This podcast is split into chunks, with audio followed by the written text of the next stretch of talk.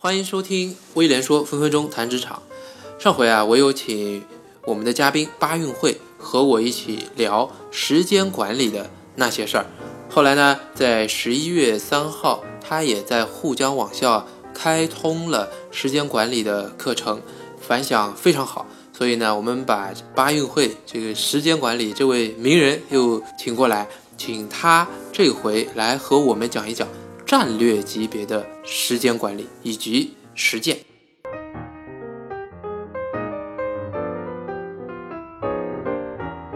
班运会，你好啊！我记得上一回你跟我布置了一个作业啊，你说如果你要去了解战略级别的时间管理，那一定要先去听一听乔布斯之前有一个访谈，名字就叫做《遗失的访谈》。而且你跟我说，看了这个就知道乔布斯为什么会跟所有的人说啊，Follow my heart。乔布斯为什么会说 Follow my heart？什么是互联网思维和指数发展？稀缺和富足的概念怎么成功帮助小伙伴半年读了一千多本书？对，这是一个什么样的访谈？就是这是一个非常有意思的，因为。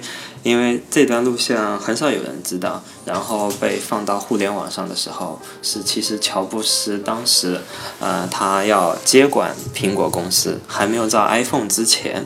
然后一位主持人给了他一段就是将近一小时的访谈，看看他对互联网未来的发展怎么样，然后他是如何看待这些科技发展的。嗯因此，嗯，他其中有一段讲到了他去施乐公司，施乐的一个创意研究中心 s r o s Park，看到了那些就是图形化界面，还有鼠标以及面向对象的一些编程。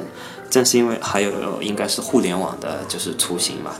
正是因为他想看到了这些未来的趋势，所以他才会说 “follow my heart”。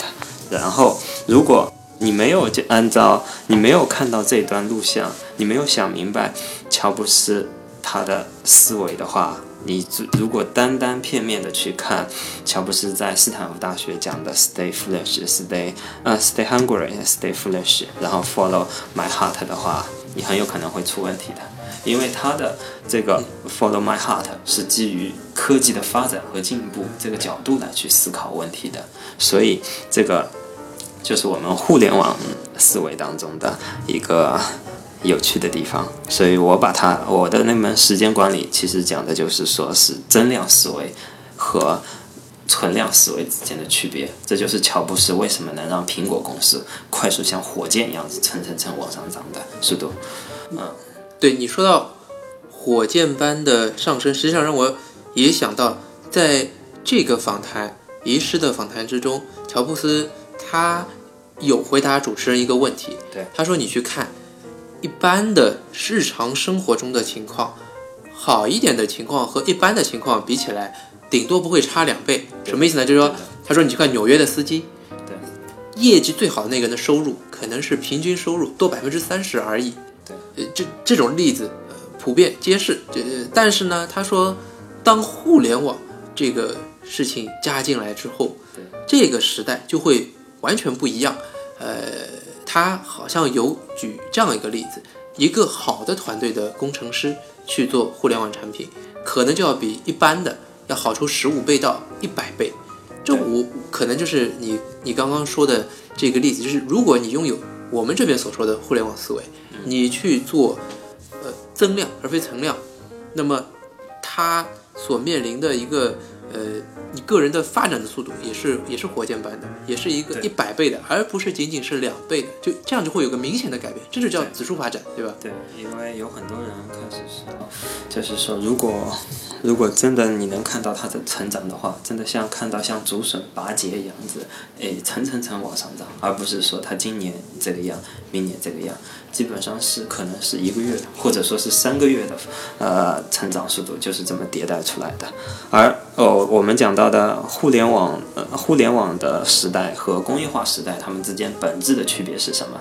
其实，呃，我来稍微简单的讲一下。因为第一次工业革命，它做的是释放劳动力，那就好比说我造了一台拖拉机，我可以释放一百个呃人力。但是说你想要用两百个人力的话，你还得用第二台拖拉机。嗯，三百个人力的话是第三台拖拉机。那么这么一来，其实虽然说释放了这些劳动力，但它还是一个线性的关系。那线性的关系其实就嗯。那就等于说它是一个存量，也就是说，今年你做了哪些事情，明年我可以倒推出来，然后后年再可以倒推出来。那么这这这样子一来的话，它的存量上面其实是我们是可以预计的出来的。那很多现在的一些公司，它其实还是以控制这些存量来来制造稀缺，来去提升自己的价格。而互联网它其实是截然相反的，因为当它的数量越多，它很多。物呃东西又会越便宜，或并且那些信息啊或者什么就会变得越来越多，而互联网其实代表了富足，它跟工业化时代的稀缺等于是格格不入的两种打开方式。如果我们用互联网式的方式来进行修炼和成长的话，那其实就可以达到指数型增长，这是我的一个思想概念。嗯，这里面有没有一些现实的例子？就它也是以。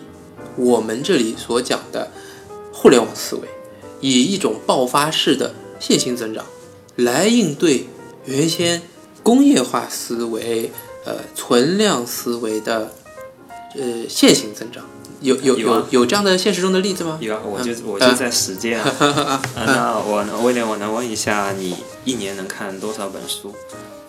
我很少，我原先一年大概三十多本，现在就很少了。三十多本，现在更少。因为其实如果我跟你说一下，我们花了半年时间，基本上是快速浏览了一千多本书，你相信吗？你你你是怎么做的？有点夸张是吧？是这样子的，其实呃，其实我建了一个微信群，微信群当中有这么一个规定，就是说大家每人花每人用。一个礼拜的时间，就比如说每周交一篇五百字的读书笔记。嗯，那么，呃，你看哪本书我不在乎，但是我们要做的是把这一百个人的读书笔记全都汇总在一起，然后变成一篇读书笔记汇总。嗯，那么我只要我交了这篇读书笔记，我就能够看到剩余九十九人的读书笔记。那么顺带他们帮我把某些书也给读了，或者说是。我们某几个不认识的人在同时读一本书，那么这时候我对这本书的认知就会变得更加好，更加好了。所以这是我在用互联网的思维来开的一个读书会，它叫牛读会。牛读会，对对，小牛小牛牛读会。牛读，然后因为这个读跟读书的读正好一样子嘛。嗯。那么这么一来之后，我通过这个简单的方式来把所有的信息。整合起来了，那整合起来就会发觉，嗯，就会发觉，因为参与的人越多，那我得到的信息就会越多。那信息越多之后，我对这些书的信息量知道的越来越多，那我就想明白哪本书我可以不用读，哪本书我可以深入读，哪些书我可以交叉起来。它虽然就是说讲的是不同的道理，但是它讲最后。得到的一个观点还是一致的。那这么样子一来，这些信息红利就会造成了我对，比如说今年的这些读书有哪些书，就是知道的一清二楚。所以这上面的，就是一个很很好玩的例子，就可以到这了。嗯，我曾经也试图建立过在谷歌的群组功能，对，呃，也建立过这样的类似叫叫，我还记得那个名字叫 Smart Reading，当时还可以用 Google Group。嗯，到后来谷歌离我们远去之后 就没有了。像这种就是说去中心化的组织，或者说是这种读书群的话，它必须有两个简单的规则，然后没有领导，让它进行一个自控，呃，让它进行一个良性失控的状态，让它自己进行。哇，这说的很深了，这这有有点凯文凯利的思想。对对，所以我推荐一下看一看最新的一本书，叫《指数化组织》。嗯。叫 EXO，EXO 指数化，EX 就是指数的那个，EX 是 exp 啊 exponential 就是潜在这个组织，然后 organization 是这么来，它里面就讲到怎样去建立这种很有趣的组织，它有哪几个标准，所以这上面我们不展开，只是说点一下。那和我我我像我们之前有了解的稻盛和夫讲的阿米巴组织，嗯。这个也也也是有一些联系吗？嗯，阿米巴组织它其实是说，这些公司呃这些人都是公司里面的人，然后我再把它拆散打碎，做一些小项目。而这个指数型组织，呃，有点像最近的那个叫叫合弄制，合是合同的合，弄是呃弄弄堂的弄，然后制是制度的制，稍微有点区别。因为就是说合弄制，它这上面讲，其实就有点像微信群一样子，群主只负责拉人和踢人，至于把这些人拉进来之后，那些人该干嘛，他是一个人担任 N 多角色的，不会有群主来主动给你布置这些任务，而里面的那些，而里面的那些人，有可能是公司内的，有可能是公司外的，而但是这个人其实他可能进入另一个。子的 QQ 群，他是一个群主，或者说他是另外一个群的参与人，所以这是好玩的地方。有点像 Toastmaster，嗯，差不多这样子的意思。而阿米巴组织可能就是它只是一个单节点，它只能完成一个单项目，但是这个项目当中，它会参与整个项目的周期，所以这就是相对好玩的地方。我还在研究当中，我到时候会写一篇文章，所以这上面只是说一些不太成熟的想法。也是蛮有趣的，因为我的读书会有点像这两个组织。个人成长也能实现弯道超车吗？李光耀带领新加坡走向辉煌，对个人发展的启示是什么？开普勒星星的故事，火星救援为什么告诉我们要获取思维的增量？嗯嗯嗯嗯，因为我想我们这一集讲的是。战略级别的时间规划，说到这里，我可能很多听的人，我相信还是一头雾水。对，到底 到底这两个人在在讲一些什么？为什么从乔布斯遗失的访谈说到哦，他后来会去说 “Follow my heart”？对，你想说的是，因为他遗失的访谈里面已经提到了他接下来的目标。他接下来的一些做事的方式，对，所以最后才会是 follow my heart。对，follow my heart 的意思是说你去执行就好了。但前面已经讲了他的这个战略。对，然后我们讲互联网思维和工业化思维是指你要是做战略级别的，你就要准备一种互联网思维基于增量的，基呃达到线性增长这样目的的一种个人成长。因为时间管理的背后一定针对的是个人成长，对，是这样吧？对的，因为我们在我们个人成长的时候，不得不面临一个很麻烦的地方，就是说，你现在这个年龄段出生，对吧？你总有你的前辈，对吧？他们的经验总是比你多。那无论你怎么啊，怎么超越，怎么超越，这里是干货了，好好好，开始。OK，无论你怎么超越。对方也是这一年，你也是这一年。那么，因为工业化组织它是线性增长，对方就已经有比你多一些存量。日本社会就是这样啊，因为他讲的叫年资序列啊，你你很清楚，呃，他比你大一年，他工资就比你高那么一点儿，他级别就会比你高一点。对，无论你怎么努力，你还是这样子，还是这样子。那么。指数型增长，它有点弯道超车的状态，就是说我在这一年或者说这一年的时候修炼的指数或者经验值增长，我可以在某一个临界点超越到以前的这个存量。我相信学过初中数学的话，一定知道那个二次方程，还有就是说幂呃线性幂次方程之间的区别，对吧？中中间会有个临界点，所以这其实我是想给大家讲的。